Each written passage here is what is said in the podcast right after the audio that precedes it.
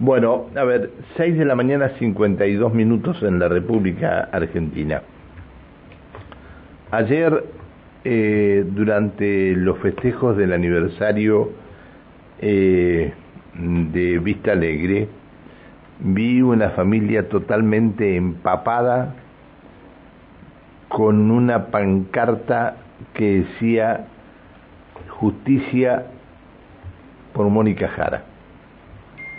Ustedes deben recordar, Mónica Jara era una docente que su primer día de clase lo estaba cumpliendo en la escuela 144.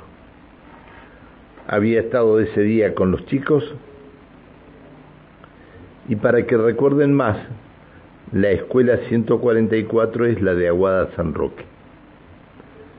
Al día siguiente comenzaron algunos trabajos y el 29 de julio, el 29 de junio del 2022 se produjo 2022 bien digo, se produjo una una explosión que terminó con la vida de de dos operarios que estaban trabajando allí en esta escuela y terminó este, con Mónica internada en el Instituto del Quemado en, en Mendoza. Doce días después, Mónica falleció. Su familia, su familia, está pidiendo justicia. Mónica era madre de dos niñas, este, están con, con su padre, obviamente. Está en línea a quien ayer vi totalmente mojada, a Norma Edith Albarrán, que es la mamá de Mónica. Hola Norma, buen día. Hola, buenos días, Pancho. Muchas gracias por atendernos, Norma. De nada. Y mil disculpas por molestarte. No, no, está bien. ¿Qué, qué, qué reclamaban ustedes con la pancarta esta ayer y la familia ahí tratando de hacerse oír y todo lo demás? Eh, yo quería que Gutiérrez me vea, que sigo pidiendo justicia por mi hija, que aunque el gobierno trate de mantener todo esto callado, eh, la mamá de Moni está con su dolor, con su bronca, eh, está pidiendo justicia. Y yo pedí una audiencia para hablar con él, nunca me recibió, hace más de un año, tengo un número de expediente, todo. Y yo quiero justicia, justicia, lo único que pido.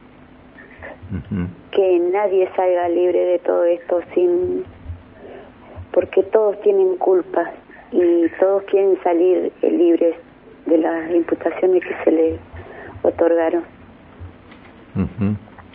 Eh, Norma, eh, ¿hablaste con, con algún integrante del gabinete del gobierno? Eh, no sé, con el ministro, hablaste con este con la este, la presidenta del Consejo Provincial de Educación, ¿hablaste con alguien?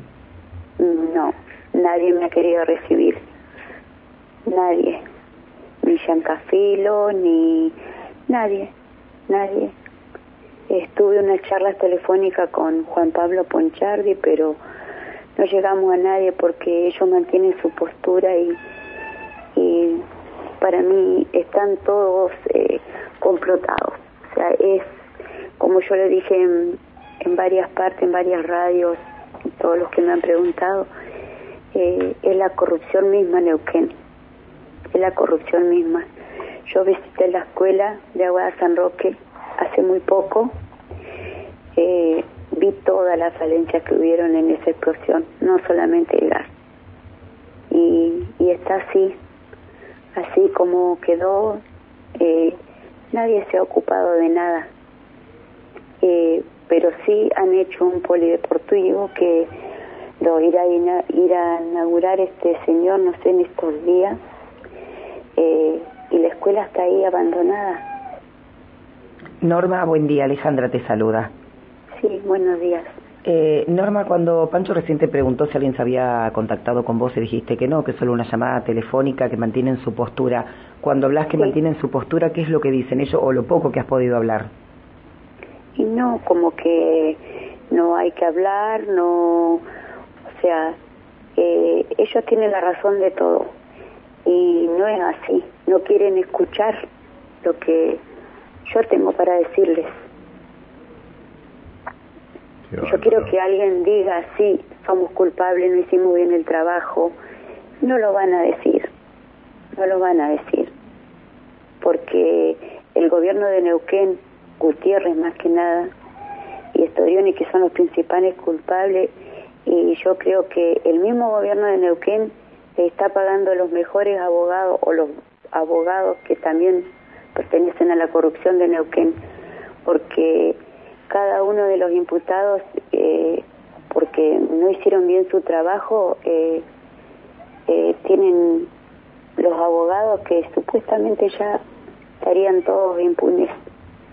Y eso da mucha rabia, mucha impotencia y eso, te, eso me hace salir a la calle y como yo le dije en la marcha del año del fallecimiento de mi hija, aunque tenga que salir sola a gritar a la calle y a pedir justicia, lo voy a hacer. Lo voy a hacer porque yo se lo prometí a ella. A mí me lo entregaron en un cajón cerrado, yo no lo pude despedir, yo no le pude dar un beso.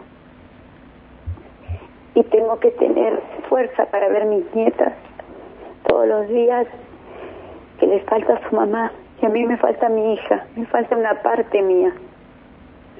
Y esa es la que la fuerza que me da de salir todos los días a pedir justicia por ella y a donde sea. Cuando fuimos a las primeras audiencias a Cutralcó, fue con mucho frío, pasamos muchísimo frío y estuvimos ahí esperando afuera. Ayer con el viento y la lluvia no nos rendimos porque yo quería que él me viera. Me bastaba con eso, porque parar no iba a parar, eh, permitirme hablar con él tampoco y y nadie de ellos va a hablar conmigo porque me tienen miedo y porque tal vez no le da la cara. Dios, Dios, Dios. Y cuando digo de la corrupción de Neuquén me refiero a la justicia, a los jueces, todo. Porque cuando quedó libre Gabriel Potás, no actuaron con coherencia. Y había una mujer ahí que, que dictaminó la, que no fuera imputado Potás. Yo pienso que esa mujer no debe ser madre porque si fuese madre, tuviera un corazón, pensaría en que esa persona que hizo mal su trabajo destruyó toda una familia, todas. Nosotros estamos todos destruidos, todos. Bueno, Norma, este estamos de tu parte, lo que necesites los, eh, bueno, vos tenés mi teléfono. Sí, sí, Pancho. Este, y cuando quieras hablar avísame, no hay ningún inconveniente. Sí, eh, el miércoles, mañana vamos a estar ocho y media de la mañana en Cutralcó, que van a dar un fallo, hay una audiencia y los jueces supuestamente van a, a dar algún, alguna información. Pero, que el jueves en, Ah, el jueves en Cutralcó. El miércoles. El miércoles en Cutralcó. Sí, sí, sí. Mañana. Mañana, mañana viajamos a Cutralcó. ¿Y qué, pero, y qué hay, hay alguna, este, alguna referencia? Sí, por eh, algunos de los imputados que están queriendo también salir libres como lo hizo Potás. Potás en conjunto con Coto. Y, ¿No han estado con el fiscal Jerez ustedes? No, eh, la única señora que nos recibió muy bien, estuvimos hablando con ella, es Macaya. No, no, pero digo, eh, eh si por el tema, bueno, está bien, está bien. Porque en algún momento tal vez Jerez la tendría que recibir a ustedes y escuchar unas cuantas cosas. Bueno, eh, Norma, te mando un beso grandote admiro tu fuerza, admiro tu fuerza y, y seguí dando el ejemplo a tus nietas de todo lo que vas a hacer o lo que estás haciendo por tus hijas. Gracias, eh, eh, te agradezco de corazón que nos hayas atendido. Muchas gracias, Pancho. Muchas gracias. Lo voy a mantener informado a ver qué pasa mañana. ¿Cómo no? Y lo Espero, llamo para informar. espero que me lo digas. bueno. Chao, chao Norma, Muchas gracias, hasta luego. Gracias. Eh, mucha pena me dio ayer cuando la vi a la Norma totalmente mojada con una pancarta y que nadie fuera capaz de acercarse. Nadie. Mucha pena me dio. Norma Edith Albarrán, mamá de Mónica Alejandra Jara. La muerte de Mónica Alejandra Jara obviamente que golpeó a la comunidad educativa. La docente falleció el lunes 11 de julio de este año tras 12 días internada en grave estado de salud con quemaduras en el 70% de su cuerpo por la explosión de Aguada San Roque. Fue enviada al Instituto del Quemado a, Mendoza. Eh, hay mucha especulación política con esto también. Este, dijeron se la, se la sacaron de, de afuera para no tener una manifestación permanente en la puerta del hospital. Eh, no creo que haya sido así, pero bueno, hay quienes lo, los indican de esa manera. Eh, le mando un abrazo muy grande a toda la familia. Usted, señora.